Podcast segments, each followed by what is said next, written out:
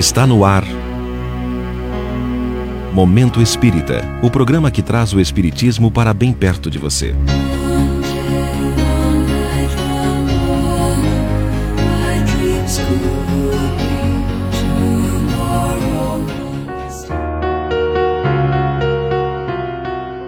Até onde devemos ir?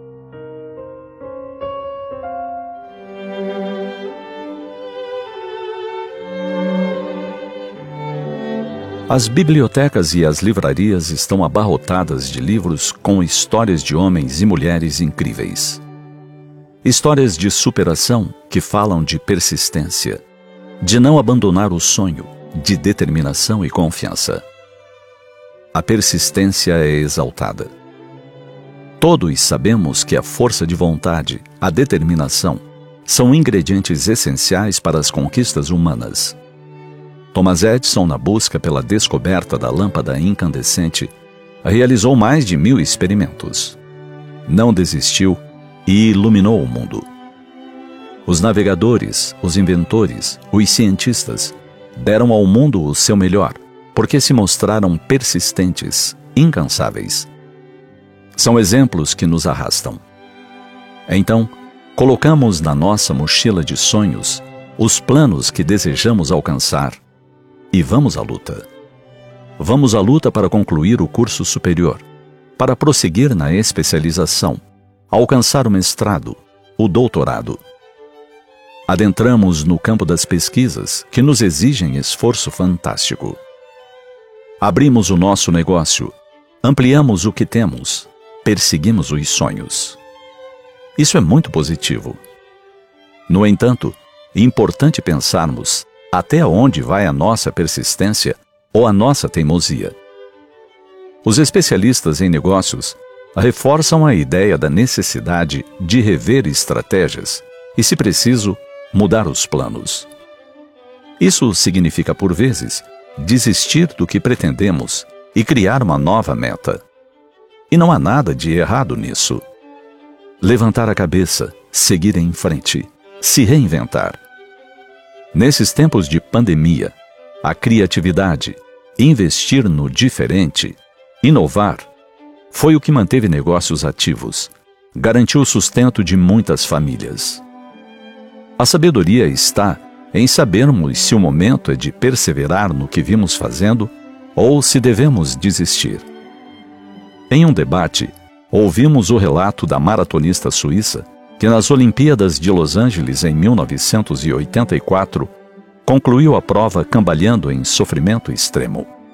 Foi ovacionada, elogiada e apresentada como um exemplo de verdadeiro espírito olímpico.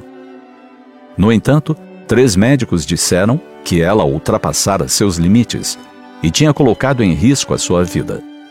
Caso tivesse andado mais uma centena de metros, poderia ter tido uma lesão cerebral irreversível.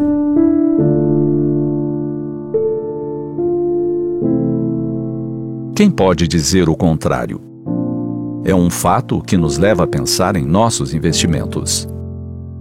Pensarmos que persistir é louvável, desde que não estejamos insistindo em um projeto somente para não dar o braço a torcer. Talvez tenhamos que reavaliar as questões, os riscos e parar tudo.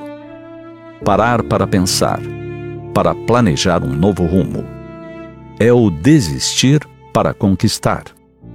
Quantos iniciamos um curso universitário? Reconhecemos depois de algum tempo que aquilo não nos satisfaz, mas vamos até o fim. Recebemos o diploma frustrados. Não é o que desejamos para a nossa vida. Não desistimos porque tememos ser considerados fracos, ou tolos, ou indecisos. Contudo, desistir não é feio. Feio é não tentar. E mais feio ainda é não reconhecermos que erramos, que nos enganamos, que temos que mudar de planos, que podemos mudar de ideia. Se a dúvida estiver nos abraçando, façamos uma pausa para orar, meditar pedir auxílio superior. E depois, retornemos à luta renovados. Pensemos nisso.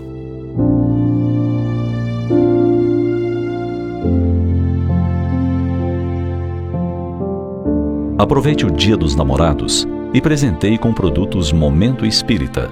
Livraria mundoespírita.com.br Televendas 41 32252739